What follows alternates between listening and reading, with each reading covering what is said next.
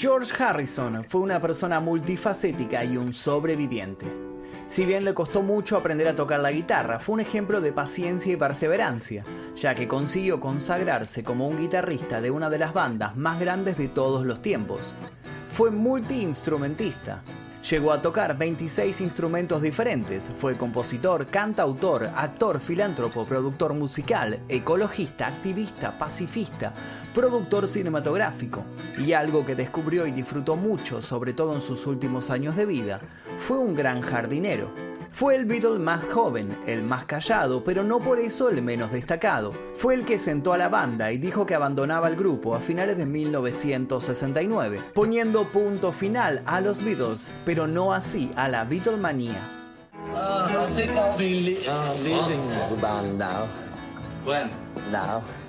Volvió su vida hacia la introspección, hacia el hinduismo y encontró allí su paz interior, descubriendo otro estilo de hacer y de sentir la música. Con su segunda esposa Olivia, tuvo su único hijo llamado Danny, quien hoy sigue los pasos en la música. Supo sortear el cáncer en una oportunidad y sobrevivió a un intruso que irrumpió en su mansión en Inglaterra. Las más de 40 puñaladas no pudieron apagar a la estrella que había llegado a este mundo para dejar un legado inigualable. Por eso hoy conoceremos su vida completa y también conoceremos qué sucedió el 29 de noviembre de 2001, el día que murió George Harrison. Pero antes de comenzar les pido por favor que si les gusta este tipo de videos dejen su like aquí debajo y también escriban una sugerencia para posibles futuros videos en los comentarios. Los invito también a suscribirse si es que todavía no lo hicieron y activar notificaciones. Comencemos. La gran estrella George Harrison arribó a este mundo en un contexto alborotado, aunque la Segunda Guerra Mundial estaba dando ya sus últimos suspiros. George nació un 25 de febrero de 1943 en Liverpool, Inglaterra, más específicamente en un suburbio llamado Wavertree. Este lugar había sido bombardeado por los nazis unos años antes. Su familia era católica, sobre todo su madre Louise, una ama de casa con ascendencia irlandesa que se encargó de educarlos en la fe, tanto a George como a sus otros tres hijos, Louise, Peter y Harry. En cuanto a Harold, el padre de George, fue un marinero y cuando abandonó su puesto trabajó como conductor de autobús. George siempre recordó haber tenido una infancia feliz, sin muchos problemas, sin padres separados ni conflictos similares. Su casa era pequeña y llevaban una vida humilde. Aún así, nunca le faltó nada. Asistió a la escuela primaria Dovedale Road, cercana a Penny Lane, junto al mismo tiempo que John Lennon, pero como se llevaban casi dos años, no llegaron a conocerse. George en esa época no se destacó como un buen estudiante. A los 12 años, George fue hospitalizado por una infección en el sistema urinario y en ese momento de reposo fue cuando adquirió su primera guitarra, una Egmont por 3 libras y 10 chelines. Sus estudios secundarios lo llevaron hasta el Liverpool Institute for Performing Arts. Cada mañana, camino a clase, se encontraba en el autobús con un muchacho llamado Paul McCartney. Paul formaba parte del grupo de Quarrymen, que estaba liderado por John Lennon. Pasado un tiempo, George pudo comprarse una guitarra mejor, una Hofner President, y con ella formó su primera banda, la cual llamó The Rebels. Junto a su hermano Peter y Arthur Kelly, tocaban canciones influidos por los grandes de la época como Chuck Berry, Little Richard, Elvis Presley, Buddy Holly, Lonnie Donegan, entre otros. Tras abandonar la escuela en 1959, pudo dedicarse más tiempo a la música, que era lo que amaba, alternando con un trabajo de aprendiz de electricista. Su forma de tocar estuvo vinculada a muchas horas de práctica en donde experimentaba nuevos sonidos y ganaba conocimiento en diferentes arreglos musicales. La amistad entre Paul y George se fortaleció cada vez más, Ambos eran grandes aficionados a la música. Llegado un momento, Paul invitó a George a presenciar algunos de los ensayos de su banda, The Quarrymen. McCartney tenía en mente la idea de incorporar a George, pero para John Lennon aún era muy joven, y realmente era así porque tenía solamente 14 años. Con el tiempo, George quedó dentro de la banda, la cual ahora estaba compuesta por John Lennon, Paul McCartney, George Harrison en guitarra, Pete Best en batería y Stuart Sutcliffe en el bajo. Para 1960 cambiaron el nombre a The Silver Beatles. A partir de ese momento la banda dio shows en Liverpool y en Alemania. En Hamburgo incluso tocaban 8 horas al día. Allí conocería a Astrid Kirchner, una fotógrafa que se había enamorado de Stuart y que le daría el diseño al peinado del grupo. Pero George seguía siendo menor de edad, situación que lo llevó a ser deportado a su país por haber sido delatado en uno de los bares a los que asistían. Más tarde, Ringo Starr se sumaría a la batería, prescindiendo así de Pete Best. En cuanto a Stuart, se quedó en Alemania con Astrid y meses después murió. Luego de esto la banda se hizo famosa y fue conocida como The Beatles. En muy poco tiempo, la Beatlemanía arrasó con el mundo de una forma aún inexplicable. Era un fenómeno tanto musical como social. Las jóvenes adolescentes gritaban, lloraban, se abrazaban, se mordían, se orinaban en cada evento. Era un nivel de histeria incomprensible.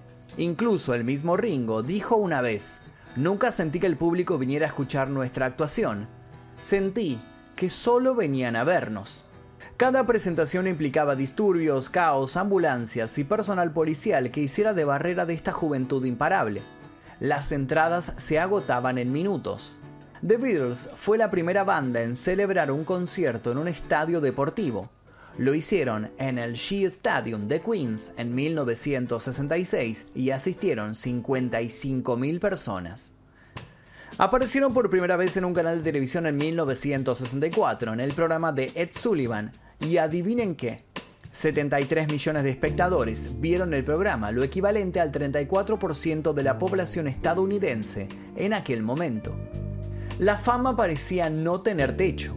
En donde se presentaban, la gente llevaba horas esperándolos, vendían tanto las entradas como el merchandising pero ese costado desquiciado e incontrolable luego se cobraría las vidas de los mismos integrantes del grupo. Pero no nos adelantemos.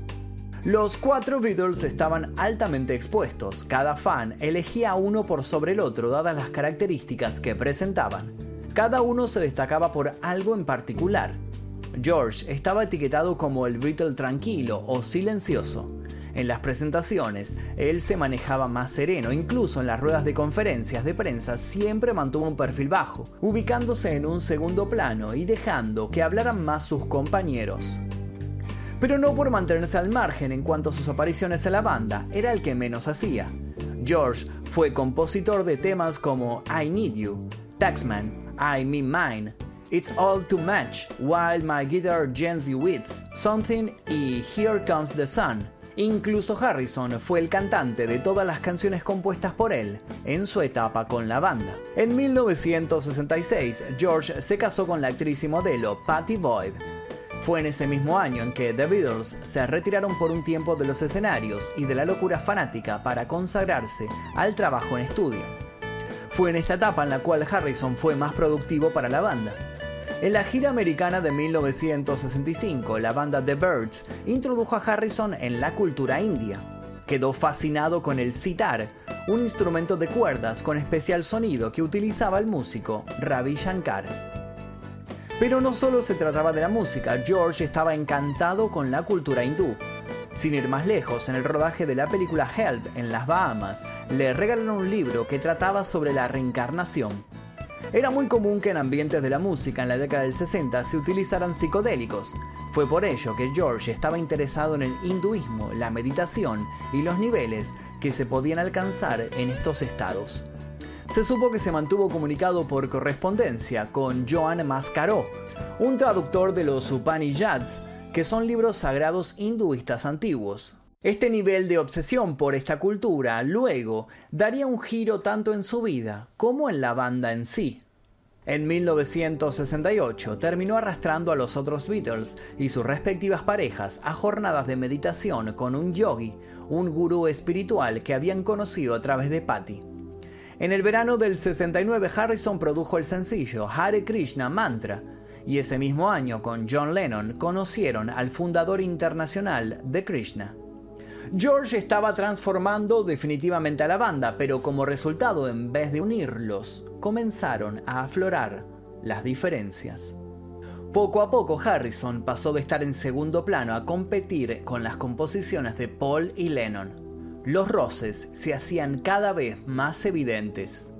Paralelamente, el manager y a quien llamaban el quinto Beatles, Brian Epstein, murió por sobredosis justo el fin de semana que el grupo conocía al Yogi. Por otro lado, Lennon estaba en pareja con Yoko Ono, y para muchos fans de la banda, fue desde su aparición que el grupo comenzó a desmoronarse. Desde que se había unido John, asistía a las sesiones de grabación, situación que molestaba mucho a Paul. Además, Yoko introdujo a su pareja en el mundo de las protestas en contra de la guerra, por lo que John comenzó con un activismo político.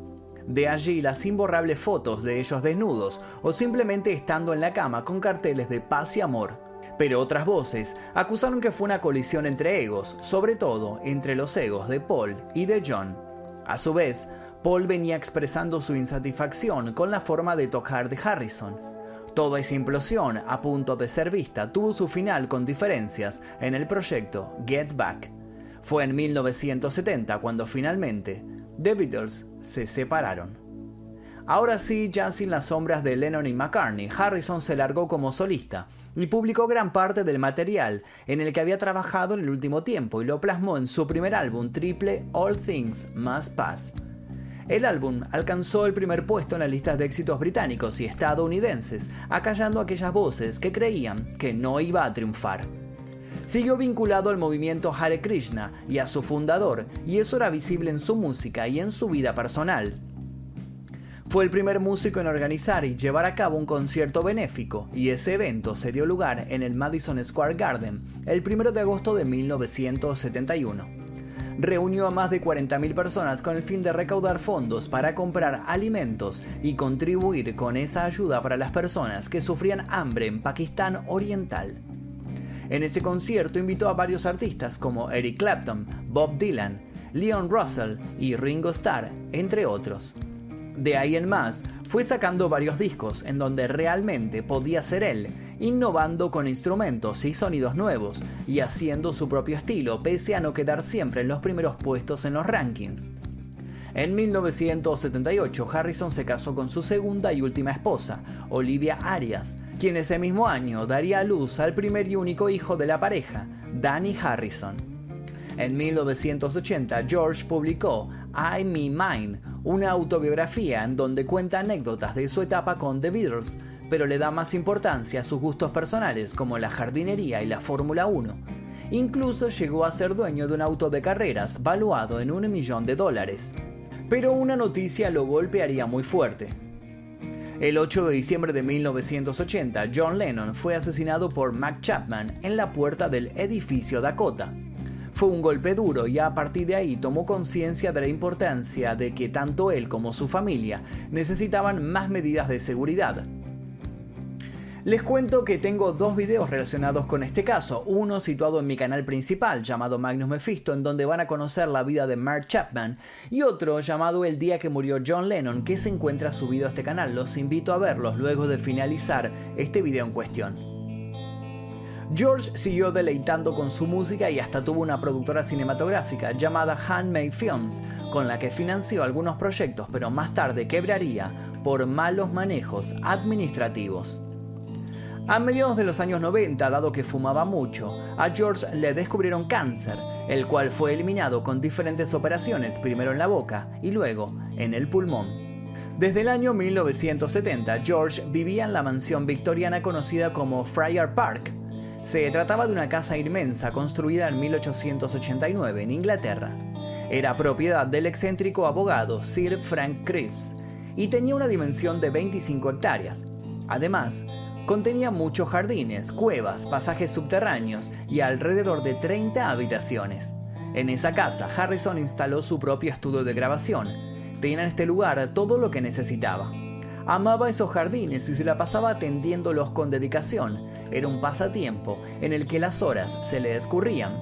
Incluso su hijo más tarde reconocería que su padre trabajaba en el jardín hasta la medianoche. Decía que salía entrecerrando los ojos porque así podía ver a la luz de la luna y las sombras, viendo las malas hierbas o imperfecciones que lo acosarían durante el día. Una anécdota familiar cuenta que una vez le preguntaron a Danny en la escuela qué se dedicaba su padre y él contestó, mi papá es jardinero. Luego de la muerte de Lennon, la mansión que tenía los terrenos abiertos al público se cerraron y se colocaron cámaras de video, se elevaron los cercos y las vallas de seguridad. George vivía con su hijo Danny y su mujer Olivia, además del personal que mantenía la casa. Pero una Navidad de 1999, una vez más, la vida de George volvería a ponerse en peligro y le daría la pauta de que la desgracia estaba cerca. Mientras George descansaba en su mansión en diciembre de ese año, recibió una llamada telefónica que decía que una mujer había entrado en una de sus casas en Hawái. Al parecer, Christine Kelleher, cual intrusa, forzó uno de los ventanales de la vivienda y se desilusionó al no encontrar a Harrison allí. Pero no fue el problema, ya que aprovechando su ausencia, se quitó la ropa, encendió el lavarropas y lavó las prendas que llevaba puestas. Como también tenía un poco de hambre, abrió la heladera, tomó unas cervezas y calentó una pizza que había encontrado congelada en el freezer. Cuando llegaron las autoridades policiales, la encontraron plácidamente comiendo en la cocina. Como justificación, la desconocida Christine alegó tener una innegable conexión psíquica con el guitarrista, y esa fue la razón que la dirigió hacia dentro de la casa. Aunque George fue una persona que mantuvo un bajo perfil y pocas apariciones públicas, obviamente como ex Beatles, sufrió varias situaciones que lo expusieron más de lo que hubiera querido. Los fans no paraban de mostrarse obsesionados, incluso llegaron a amenazarlo con prenderle fuego la casa y traspasaban las barreras de su mansión. George muy claramente afirmó una vez, nos han usado a nosotros como excusa para volverse locos, pero el mundo está loco hace mucho. Luego de eso, quisieron culpar a los Beatles. Irónicamente, tras pronunciar esta frase, le tocó toparse con un loco de verdad en su vida. George llevaba una vida tranquila, había logrado recuperarse del cáncer, pasaba sus días con su esposa Olivia, meditaba, pasaba tiempo en el estudio y muchas horas dedicadas a sus jardines el 30 de diciembre de 1999, a un día del cambio de milenio, alrededor de las 3.30 horas de la madrugada, un fuerte ruido despertó a Olivia en la mansión. Casi todo el personal de mantenimiento del lugar estaba de vacaciones.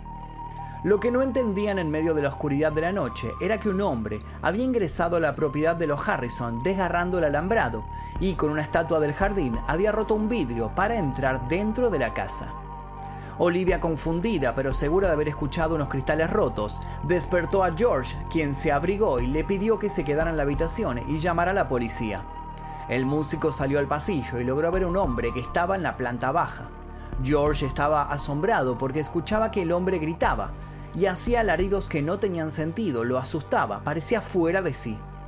Harrison tuvo intenciones de tranquilizarlo y le dijo, Hare Krishna, Hare Krishna, pero el mantra no surtió ningún efecto. El intruso había encontrado un cuchillo en la cocina y lo sostenía en su mano derecha. En su mano izquierda sostenía la lanza de la estatua con la cual había roto la ventana para entrar en la mansión. El desconocido subió las escaleras saltando los escalones de dos en dos y George no tuvo otra opción que intentar detenerlo. Recordó que su hijo Danny estaba en su habitación con un amigo que se había quedado a dormir y además se encontraban en la casa Olivia, y su suegra. Le dio la primera puñalada en el abdomen. El resto de las heridas no paraban de atravesar el torso del pobre músico. Rodaron juntos por las escaleras.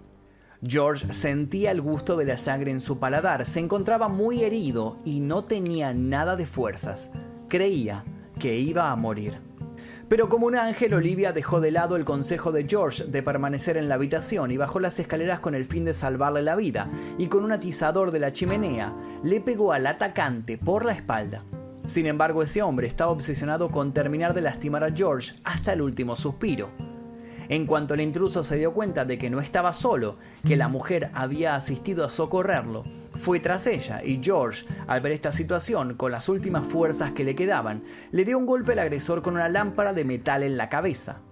Finalmente cayó y detrás, Olivia reforzó con más golpes. El agresor intentó arrastrarse hacia el jardín, pero en ese momento llegó la policía. Olivia estaba muy herida y George había recibido más de 40 puñaladas. Estaba muy pálido por la pérdida de sangre, ya que una de las puñaladas había alcanzado su pulmón derecho. Por centímetros apenas se salvó de que una de las puñaladas atravesara su corazón, ya que ésta impactó en una de sus costillas y se desvió. George y Olivia fueron hospitalizados y recibieron la atención necesaria, mientras se descubriría que el hombre que había provocado este desastre era Michael Abram, de 33 años de edad. Pero él también estaba herido y todavía no había podido declarar. Nadie sabía si se trataba de un ladrón, de un fan desquiciado o de un asesino por encargo. Todo era un gran misterio. Luego de un tiempo la verdad salió a la luz y se trató de algo muy delirante y desconcertante. Abram creía que los Beatles estaban poseídos y que eran una especie de brujas que volaban por el aire. Él estaba convencido de que tenía una misión divina, acabar con Harrison, quien era considerado como un hechicero del mal. Toda esta locura tenía una razón de ser, Luego, la madre de Abram declararía que su hijo tenía problemas mentales y contaba con un pasado de adicción a la heroína. Escuchaba voces y veía cosas en donde no se encontraban. En esa etapa se obsesionó con escuchar música, primero Oasis y luego The Beatles. ¿Pero fue declarado culpable entonces de intento de asesinato? Por supuesto que no. Su enfermedad mental lo dejó por fuera de las rejas. Sin embargo, luego de ese momento la vida de George cambió para siempre. Quedó débil y sin fuerzas para seguir viviendo. Esta situación de vulnerabilidad de alguna manera abrió las puertas a que el cáncer volviera a aparecer y en menos de dos años la maldita enfermedad le generó tumores en el cerebro. George realizó tratamientos en Nueva York y Suiza, pero para el 22 de noviembre los médicos le confirmaron que era un cáncer de carácter terminal. Desde ese momento, los cuidados paliativos fueron acompañados de muchos momentos en familia y con amigos. Organizó un encuentro con Paul y Ringo y con sus hermanos a modo de dejar los rencores y enfrentamientos en el pasado. Sus últimos días los pasó en una casa en Hollywood Hills junto a su esposa e hijo en Los Ángeles, la cual era propiedad de Paul McCartney. El 29 de noviembre de 2001 falleció George Harrison a los 58 años de edad, su causa fue el cáncer de pulmón que había realizado una metástasis en el cerebro. Hoy su legado musical corre por las venas de su hijo Danny, quien no solo canta y toca la guitarra con mucho profesionalismo, sino que posee un parecido físico con su padre que realmente sorprende. Y hasta aquí la historia de George Harrison. Espero que les haya interesado repasar la vida de este Beatle que me pidieron muchísimo, muchísimo los comentarios. Y como ustedes saben, aquí leemos todos los comentarios y vamos anotando los pedidos para luego ir sacándolos en el futuro. Los invito a dejar su like, a suscribirse si todavía no lo hicieron y a dejar su comentario con sugerencias para posibles futuros videos. Sin nada más que decir, yo me despido. Mi nombre es Magnum Mephisto y esto fue El Día que.